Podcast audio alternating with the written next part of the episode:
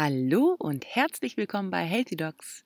Mein Name ist Tina und ich möchte dir zu mehr Gesundheit verhelfen. Und in der heutigen Folge geht es endlich darum, wie du den Placebo-Effekt, die Neuroplastizität und die Epigenetik für dich und deine Gesundheit nutzen kannst.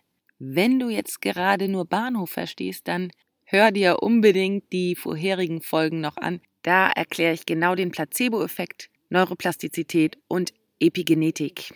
So, der Placebo-Effekt funktioniert, weil eine Person ein bekanntes Heilmittel akzeptiert und daran glaubt, ohne es groß zu analysieren. An die Stelle eines echten Verfahrens tritt also ein Scheinverfahren. Und eine Person assoziiert ein zukünftiges Ereignis mit einer bestimmten Person an einem bestimmten Ort zu einer bestimmten Zeit. So wird im Außen eine Konditionierung geknüpft, die Einfluss auf den inneren Zustand dieser Person hat. Je häufiger das passiert, desto stärker wird die Konditionierung und desto größer und befahrener werden die Informationsstraßen im Gehirn. Der klassische Placebo-Effekt beruht also auf einem Glauben über etwas außerhalb von uns. Und hier kommt jetzt Dr. Joe Dispenza ins Spiel. Ich bin ja totaler Fan von seinem Buch Du bist das Placebo indem er wissenschaftlich erklärt, wie du persönlich zu deinem eigenen Placebo werden kannst. Dr. Joe Dispenza ist Wissenschaftler, also Neurowissenschaftler, der sich mit Hirnscans, Neuroplastizität, Epigenetik und Neuroimmunologie beschäftigt und sein Hauptschwerpunkt darin sieht, wie man sich selbst durch seine Gedanken bzw. durch seinen Geist heilen kann. Mit Leidenschaft erforscht er, wie man sich die neuesten Erkenntnisse der Quantenphysik und der Neurowissenschaften zunutze machen kann, um sich von alten Gedankenmustern bzw. Verhaltensmustern zu befreien und neue einzuüben. Er führt weltweit Workshops durch und ist, glaube ich, in über 50 Ländern vertreten. Auf jeden Fall ist da im Moment einiges in Gange und ich finde es ultra spannend. So, und er bringt seinen Workshop-Teilnehmern bei, wie sie sich durch reine Gedankenkraft von ihrer Krankheit heilen können.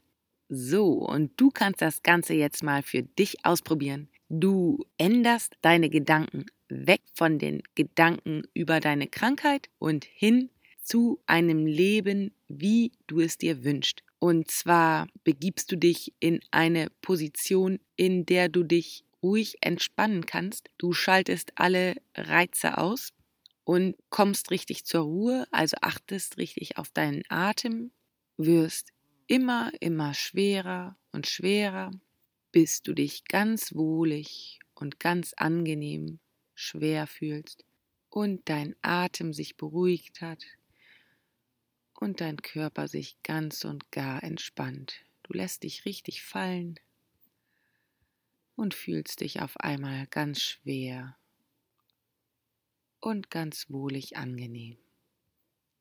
Und in diesem Zustand führst du deine Aufmerksamkeit jetzt einmal zu deiner Vorstellungskraft und stell dir vor, du gehst abends ganz normal nach einem normalen Arbeitstag ins Bett und schläfst gut und am nächsten Morgen wachst du auf und merkst, auf einmal ist irgendetwas anders. Du fühlst dich vollkommen gesund, pudelwohl, fit und agil. Mehr noch, du kannst alles tun, wonach dir ist. Du bist frei, gesund und kraftvoll. Und dieses Gefühl lässt dich jubeln und springen und tanzen. Es ist ein altbekanntes Gefühl, was du vielleicht aus Kindertagen kennst. Und dieses Freiheitsgefühl fühlt sich so unglaublich gut an, dass du Glückshormone ausschüttest und nicht mehr genug bekommen kannst von diesem Gefühl. Und du kannst jetzt deinen Tag, deinen neuen Tag mit deinem neuen Ich so gestalten, wie du gerne möchtest. Stell dir alles vor, was du gern tun möchtest und wie sich das anfühlt. Stell möglichst noch die Farben ein bisschen heller und versuch Gerüche wahrzunehmen und besonders versuch zu fühlen, wie du dich in deinem neuen Ich fühlst. Wenn du dieses Gefühl so real wie nur möglich machen kannst und mit Begeisterung und Dankbarkeit verbindest, dann kreierst du in diesem Moment eine neue Realität für dich, eine neue Möglichkeit. Und je häufiger du das für dich anwendest, desto fester werden die kleinen Nervenverästelungen, die dann letztendlich befahrene Straßen in deinem Gehirn werden. Und irgendwann kann diese Vorstellung Realität werden. Du erschaffst dir demnach deine eigene Realität und wirst so zu deinem eigenen Placebo. Wichtig dabei ist, dass du deine Vorstellung mit positiven Gefühlen verbindest und dem Ganzen mehr Energie zufügst als der Realität, denn dann schaltet dein Frontalhirn alle äußeren Einflüsse aus und konzentriert sich ganz auf das Neubilden von synaptischen Verbindungen. Wichtig ist jetzt wirklich, dass das Ganze ein Prozess ist und nicht von heute auf morgen geht. Wahrscheinlich ist dein Symptom oder deine Krankheit auch schon ein wenig länger da. Also, das ist wirklich eine Fleißaufgabe. Die Möglichkeit besteht auf jeden Fall. Und wenn du für dich und deine Gesundheit etwas tun möchtest, dann stell dir so oft wie es geht deine Zukunft so vor, wie du sie dir wünschst. Und dann wirst du zu deinem eigenen Placebo.